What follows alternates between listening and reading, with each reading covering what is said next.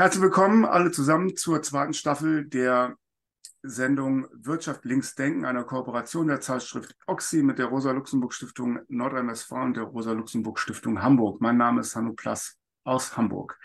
Wir werden in diesem Format aktuelle politische, ökonomische Themen und Begriffe kritisch beleuchten.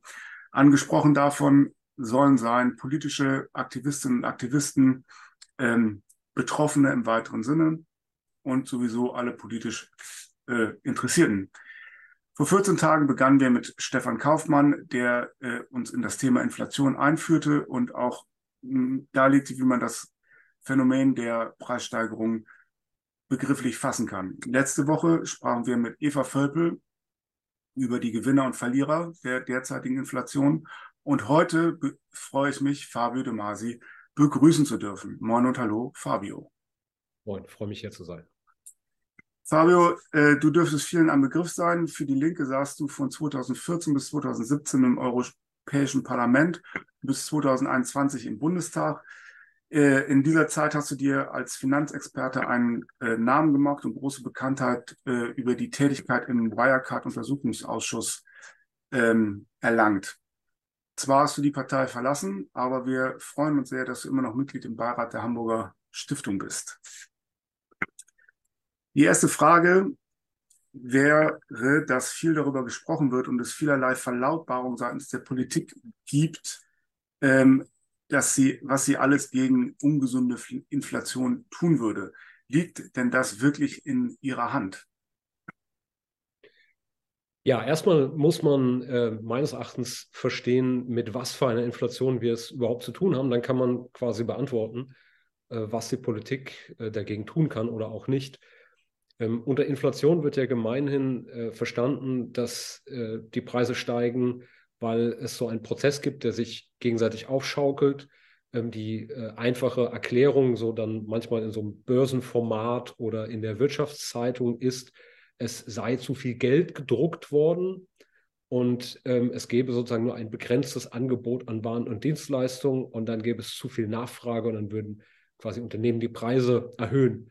Und wenn darauf die Gewerkschaften dann mit zum Beispiel entsprechenden Lohnforderungen reagieren würden, weil sie jetzt eben sehen, die Beschäftigten, wir haben weniger im Portemonnaie, die Preise steigen, dann äh, würden in der nächsten Runde die Unternehmen äh, wieder die Preise erhöhen und dann hätten wir so eine Lohnpreisspirale. Das ist quasi die klassische Erklärung äh, von Inflation, aber mit einer solchen Inflation haben wir es überhaupt nicht zu tun. Erstmal ist es so, dass die Zentralbank nicht einfach irgendwelches Geld druckt, sondern ähm, das Geld wird von den Banken per Kredit äh, geschöpft. Das ist aber ein Thema, was wir wahrscheinlich ein andermal betrachten müssten.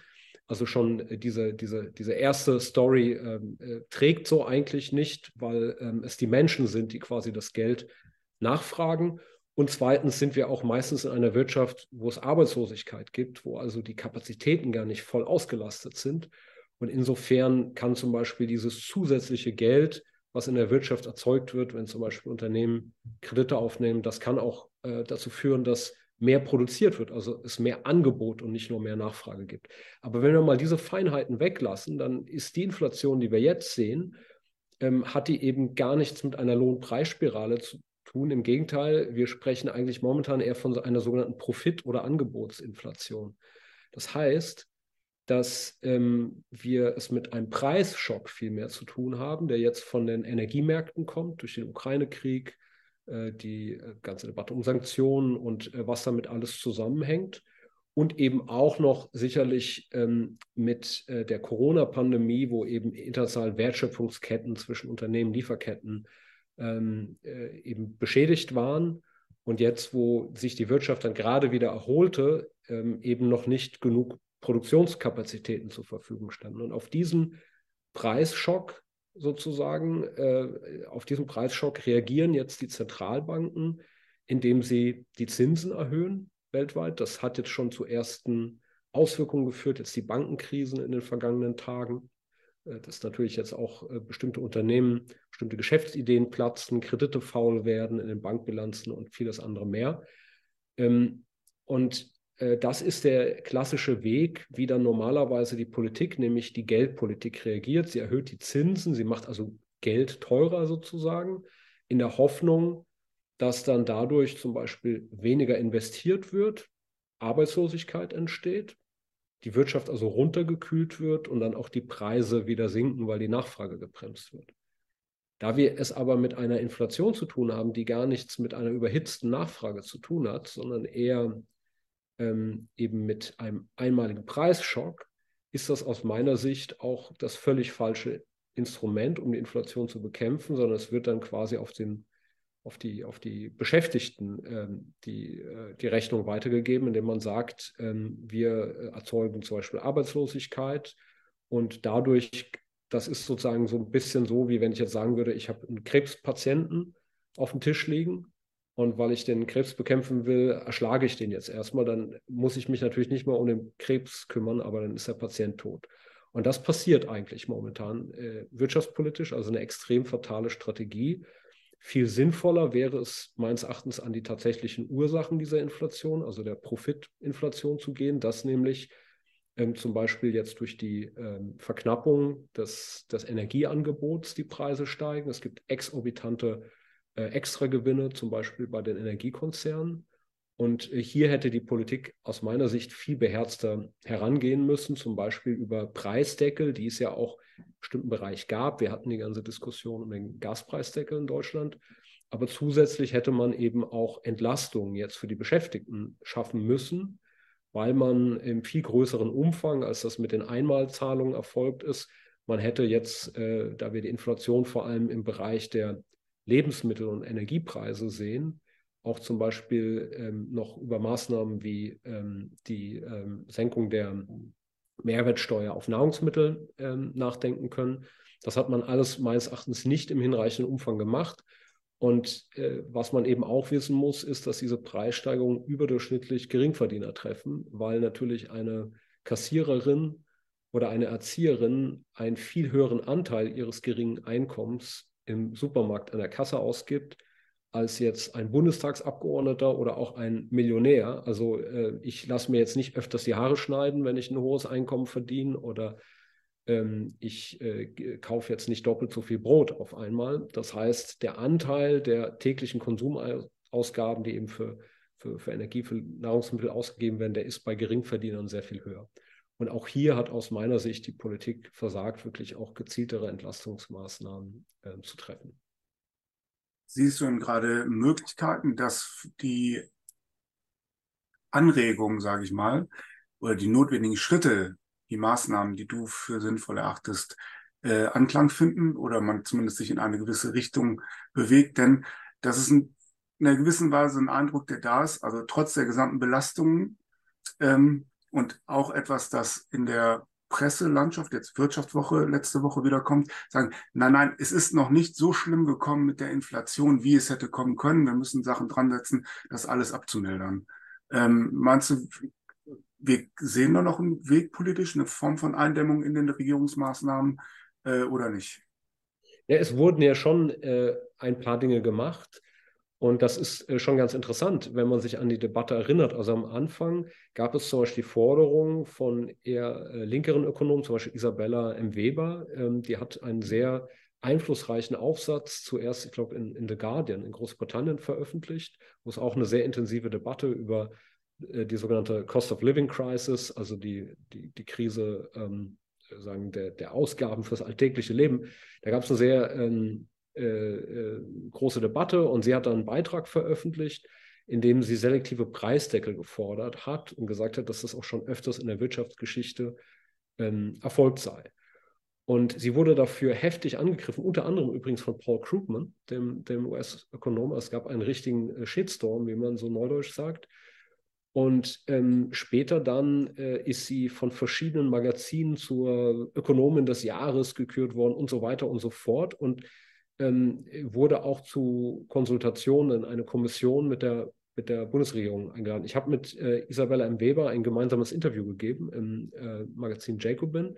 Also äh, das war eine sehr intensive Debatte und damals haben einige Ökonomen in, in Deutschland zum Beispiel gesagt, nein, wir sollten jetzt auf den Krieg in der Ukraine mit einem sofortigen Gasembargo reagieren, also so eine Art kalten Entzug. Also es war die gegenteilige Position, die quasi gesagt hat, jetzt aus äh, politischen Gründen müsse man jetzt sozusagen äh, äh, extrem schnell die Energieversorgung umstellen. Und diese Gruppe, die auch eher bei Isabella im Weber stand, die haben gesagt, nein, wir müssen jetzt gucken, dass wir ähm, äh, sagen, die Energieversorgung ähm, mit etwas mehr Vorbereitung umstellen und eben auch versuchen, äh, vor allem äh, Bezieher kleinerer Einkommen zu schützen.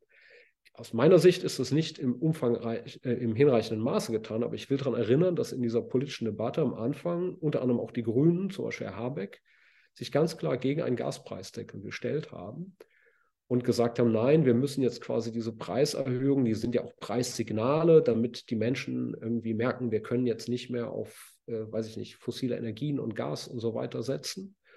Und dann gab es eben die Position, die gesagt hat, nein, äh, wir, wir brauchen jetzt Hilfen, auch für die Industrie teilweise. Also es gab ja viele Prozesse, die eben sehr energieintensiv sind, auch in der Produktion. Ähm, bestimmte Anlagen, die man zum Beispiel dann runterfahren muss, wenn, wenn, wenn Gas knapp wird und die sich auch nicht mehr einfach so äh, hochfahren lassen, zum Beispiel in der Glasindustrie. Diese ganzen Debatten haben damals stattgefunden und im Ergebnis hat man sich dann für so einen Mittelweg entschieden, wo man dann quasi gesagt hat, ähm, ja, wir äh, machen jetzt bestimmte Einmalzahlungen an die Haushalte, ähm, wir äh, machen das jetzt äh, alles graduell. Ähm, und äh, insofern äh, gab es ja schon die Entscheidung der Politik einzugreifen. Und jetzt äh, hat sich herausgestellt, dass man relativ gut durch den Winter gekommen ist und äh, das sieht die Bundesregierung jetzt irgendwie als, als Leistungsnachweis, aber real ist es natürlich so, dass äh, sich bei vielen Menschen jetzt auch erst die gestiegenen Kosten zeigen. Es ist allerdings so, dass diese Energie- und Lebensmittelpreise jetzt schon wieder anfangen zu sinken. Also man, wir sehen, äh, das bestätigt sozusagen das, was ich bei der ersten Frage gesagt habe, dass es das eigentlich eher so ein einmaliger Preisschock ist und keine ähm, Lohnpreisspirale, also die sich immer mehr aufschaukelt. Im Gegenteil, ähm, also die Löhne sind sozusagen überhaupt nicht hinreichend mitgewachsen mit den Preisen. Wir haben ja heute auch einen großen Streik in, in, in vielen Bereichen und äh, der Profitanteil ist sozusagen äh, erhöht worden. Und äh, deswegen glaube ich, ähm, wird jetzt für viele Beschäftigte erst spürbar eigentlich dieser Verlust an, an, an Kaufkraft. Und auch wenn die Preise jetzt wieder ein Stück weit runterkommen, ähm, ist natürlich die Frage, wie weit die runterkommen, weil wir es natürlich auch mit Marktmacht zu tun haben. Also die großen Energiekonzerne zum Beispiel. Äh, und da hat man zum Beispiel auch beschlossen, zwar eine gewisse Abschöpfung zu machen in bestimmten Bereichen, aber auch nicht diese Profite rückwirkend abzuschöpfen. Also das, was quasi im letzten Jahr äh, im großen Stil gelaufen ist, da geht man überhaupt nicht dran. Und das hat natürlich jetzt, insofern hat diese Inflation eben auch die Ungleichheit nochmal verstärkt. Und da müssten aus meiner Sicht politisch mehr Maßnahmen erfolgen. Ähm, und das äh, zeigt eben, dass Inflation nicht irgendwie so ein technisches Phänomen ist, was jetzt einfach dadurch erzeugt wird, dass es jetzt zu viel Geld äh, im System gibt oder was auch immer, sondern es ist vor allem ein Verteilungskonflikt. Und momentan äh, hat in diesem Verteilungskonflikt die Seite ähm, der, der Unternehmen ganz eindeutig äh, gewonnen. Und äh, das äh, wird eben noch politische Auswirkungen haben, wenn jetzt gleichzeitig die Zentralbanken die Zinsen erhöhen und ähm, die Wirtschaft abgekühlt wird. Dann äh, erhöht sich die Arbeitslosigkeit, dann wird es noch schwieriger, angemessene Lohnforderungen durchzusetzen. Und insofern wird gerade diese Krise auf dem Rücken der Beschäftigten gelöst. Und deswegen glaube ich, bräuchten wir auch ähm, weitere Maßnahmen. Und äh, es ist eben so, äh, dass noch als letzte Bemerkung ein Vielzahl unserer in unserer Wirtschaft, äh, Vielzahl unserer wirtschaftlichen Beziehungen sind ja in Verträgen geregelt. Also die Verträge, die ein Stadtwerk hat mit äh, dem die Energieversorger, die wir mit unserem eigenen Energieversorger haben. Und diese Verträge werden eben erst schrittweise angepasst. Das heißt, bis sich ein solcher Schock durch die Wirtschaft frisst, dauert das eine Zeit. Und das heißt, auch wenn jetzt die Preise, die Erzeugerpreise langsam wieder runtergehen, dauert das noch eine ganze Weile, bis das womöglich dann bei den Endverbrauchern ankommt. Und insofern kommt auch diese Krise immer mit einer gewissen zeitlichen Verzögerung an und die Leute fangen jetzt an, das richtig im Portemonnaie zu spüren. Deswegen gibt es auch relativ starke gewerkschaftliche Aktivitäten und Streikbewegungen, auch in Hamburg zu sehen, wo äh, es zumindest heißt, dass die Stadt lahmgelegt sei, aber mit gebremstem Schaum. Aber zugleich sieht man ja das als Drohkulisse, Inflation ähm, als quasi gottgegebenes äh, ökonomisches Phänomen erscheint. Äh, in der Berichterstattung auch über die wirtschaftliche Lage sowohl des eigenen Landes Deutschland wie auch diverser Staaten, also in der gesamten ökonomischen Berichterstattung weltweit, ist immer die Inflation, Inflationsrate ein Indikator für Stabilität beziehungsweise steigende Inflation hm, ein Indiz für Instabilität. Und ist es im Rahmen unserer herrschenden Produktionsweise und des vorhandenen Finanzsystems mit seinen wahrscheinlich unzureichenden Regulierungen überhaupt denkbar, Inflation, auch wenn du sagst, dass die jetzt einen gewissen Preis, aus einem gewissen Preisschockmoment herkommt, aber als allgemeines Phänomen ist es da, dass äh, Inflation ein beherrschbares Element äh, in der Ökonomie wird. Meinst du, das geht jetzt? Ja, also das Interessante ist, dass wir eigentlich in den letzten Jahren eher das umgekehrte Problem hatten. Wir hatten eher deflationäre Tendenzen. Also wenn wir uns an die Euro-Krise erinnern, Krise in Griechenland und so weiter, wir haben ja diese berühmte Zielinflationsrate von 2%. Ob die jetzt zu niedrig oder zu hoch ist, äh, darüber gibt es lange Debatten. Ähm, also knapp unter 2%, das ist die Zielinflationsrate der Europäischen Zentralbank.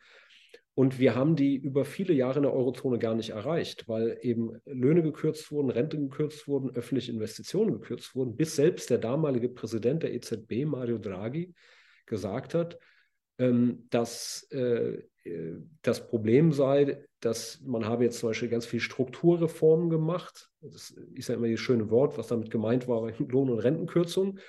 Und dadurch würden, äh, gäbe es nicht mehr, also würde man das Inflationsziel nicht mehr erreichen, weil die Gewerkschaften zum Beispiel nicht mehr stark genug waren, hinreichende Lohnerhöhungen durchzusetzen. Deswegen hat Draghi geradezu die Regierungschefs bekniet, die Geldpolitik ein Stück weit zu entlasten durch höhere Staatsausgaben. Das war eigentlich die Debatte der vergangenen Jahre. Und in diesen ganzen Jahren wurde auch ganz viel, das ist dann das, was immer bezeichnet wird als die Zentralbanken haben Geld gedruckt. Da haben die Europäische Zentralbank ähm, Staatsanleihen, Wertpapiere von Banken abgekauft. Und wenn sie einer Bank ein Wertpapier abkauft, kriegt die Bank quasi, die Bank hat selber ein Konto bei der EZB und die kriegt dann Guthaben drauf. Das heißt, da ist mehr Zentralbankgeld im System entstanden.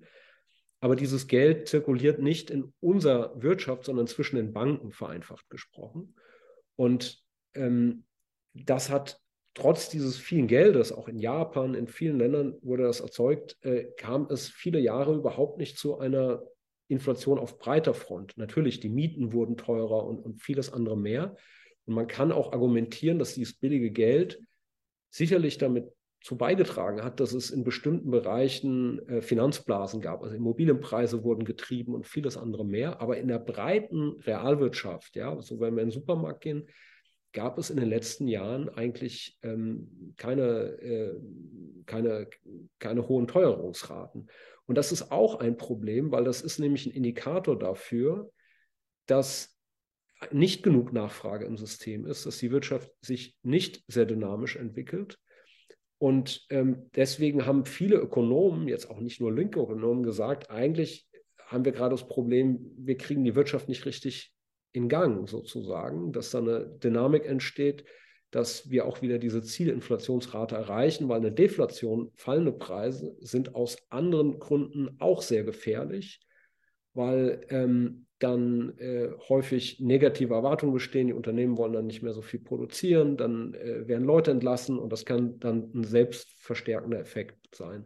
Das heißt, wirkliche Inflationsraten hohe, also so die letzte große Inflationsepoche, über die häufig gesprochen wird, wenn man so in die, in die so Schulbücher oder so guckt, war das so der Ölpreisschock äh, Mitte der 70er Jahre. Und der kam also auch von den Energiepreisen. Da gab es einen politischen Hintergrund, dass sich ähm, die Erdöl exportierenden Länder auch ähm, stärker koordiniert haben. Ähm, da gab es äh, geopolitische Auseinandersetzungen, also nach den ganzen ähm, Kriegen, USA, Vietnamkrieg und so, äh, gab es viele Faktoren, die da eine Rolle gespielt haben. Und ähm, im Zuge dieser Auseinandersetzung war es dann damals so, weil wir noch relativ phasenhohe Beschäftigung hatten, dass die Gewerkschaften in Reaktion auf diese steigenden Ölpreise auch höhere Lohnforderungen durchgesetzt haben. Und da gibt es einige Ökonomen, auch nicht alle, die sagen, damals hatten wir so eine Art Lohnpreisspirale und dann hätten das die, äh, hätten das äh, die, die Regierungen und Zentralbanken nicht, nicht so schnell in den Griff bekommen. Und dann gab es dieses konservative Rollback unter Reagan und Thatcher, äh, wo dann sozusagen den Gewerkschaften das Kreuz gebrochen wurde, das Rückgrat gebrochen wurde. Und das wurde immer begründet, exakt damit, dass man gesagt hat, äh, ja, wir müssen jetzt hier irgendwie die Inflation wieder runterbekommen, weil sonst schaukelt sich das immer weiter hoch. Und da gibt es einen ganz ähm, äh, berühmten äh, Satz von einem, oder der ist nicht so berühmt, aber es gibt einen interessanten Satz von einem ehemaligen britischen Zentralbanker, einem Konservativen, der heißt Alan Budd. Und er hat später in einem Interview über diese Zeit gesprochen. Und als damals die Zentralbanken äh, sagen, die Zinsen erhöht haben und versucht haben, die Wirtschaft runterzukühlen, und er hat so sinngemäß gesagt, ähm, bei uns in der Bank of England haben die meisten nicht geglaubt, dass sie wirklich damit ähm, die Inflation gezielt bekämpfen mit diesen Zinserhöhungen, ähm, weil das hat ja erstmal die ganze Wirtschaft platt gemacht, sondern es ging darum, eine Reservearmee an Arbeitslosen zu schaffen, um äh, die Macht der Gewerkschaften zu brechen. Das hat er explizit so gesagt und äh, er hat diese Pol Politik rückwirkend kritisiert. Und das heißt, es geht meistens eben, wie gesagt, bei Inflation um einen solchen ähm, Verteilungskonflikt. Und deswegen glaube ich eben nicht, um deine Frage zu beantworten, dass Inflation jetzt gerade nach Jahrzehnten, wo die Gewerkschaften geschwächt wurden, wo wir weit weg waren von Vollbeschäftigung, dass Inflation an sich das Problem ist, was jetzt die Politik äh, plagt.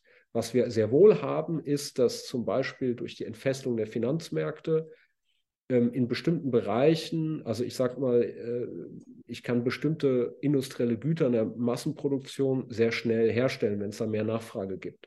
Aber ähm, Wohnraum kann ich nicht beliebig herstellen. Ich kann ähm, jetzt Öl nicht beliebig fördern. Und alle diese Bereiche, die eben ähm, begrenzt sind, also die sich nicht so schnell anpassen, das Angebot an die Nachfrage, sind immer sehr attraktiv auch für Spekulation. Da fließt viel Liquidität in die Märkte. Und der Immobilienmarkt ist genauso wie, wie, wie Krypto oder andere Sachen, die jetzt in letzter Zeit irgendwie geboomt sind, ein Bereich, wo es eben, wo entsprechend viel auch ähm, äh, reingegangen ist und dort äh, haben eben sind Immobilienpreise gestiegen und das hat dann natürlich wieder einen Einfluss auch auf die Mieten. Ja, und ähm, oder wenn jetzt äh, die, die, die Zinsen steigen, hat das Auswirkungen auf Baukosten und ähnliches. Und da gibt es natürlich ähm, Entwicklungen, die die Leute im Portemonnaie gespürt haben. Und das hat aber weniger damit zu tun, dass wir quasi auf breiter Front eine Inflation gehabt hätten, sondern dass es eben Marktmacht gab in bestimmten Bereichen und äh, zum Beispiel immer mehr weniger öffentliche Wohnungsbau und Wohnungsbestände gab, um sozusagen diese private Marktmacht auszugleichen. Und deswegen ähm, ist, glaube ich, nicht so sehr eine allgemeine Inflation unser Problem, sondern unser Problem ähm, ist sozusagen eine Inflation der Profite in bestimmten Bereichen. Und gegen die brauchen wir eben gezielte Maßnahmen, zum Beispiel auf dem Wohnungsmarkt und weniger den Hammer steigender Zinsen. Vielen Dank, Fabio, für deine klärenden Antworten auf die, das Phänomen der Inflation beziehungsweise das Profiterhaltungsphänomen und deine Anregungen, wie gegen die Enteignung der kleinen und mittleren Einkommen beziehungsweise der ärmeren Bevölkerung vorgegangen werden könnte. Es bleibt mir erstmal dir Danke zu sagen. Und bis es in die dritte Runde geht, äh, dieser, dieses Kooperationsformats von Oxy, RLS Hamburg und RLS NRW, könnt ihr zum einen Fabio De Masi auf Twitter folgen oder auf Instagram äh, oder aber bei Oxyblog vorbeischauen bei nrw.rosalux.de, bei hamburg.rosalux.de oder jeweils bei Facebook oder Instagram vorbeischauen oder direkt auch die Oxy abonnieren. Also bleibt dran. Ansonsten findet ihr die erste Staffel zum Thema Miete und äh, Wohnen online auf dem YouTube-Kanal der RLS Hamburg und auch die ersten beiden Sendungen zur Inflation mit Stefan Kaufmann und Eva Vörtel findet ihr dort. Und ab Mittwoch auch diese Folge mit Fabio. Checkt es aus, sagt es weiter. Danke von mir aus, danke für euer Interesse, bleibt gesund und tschüss.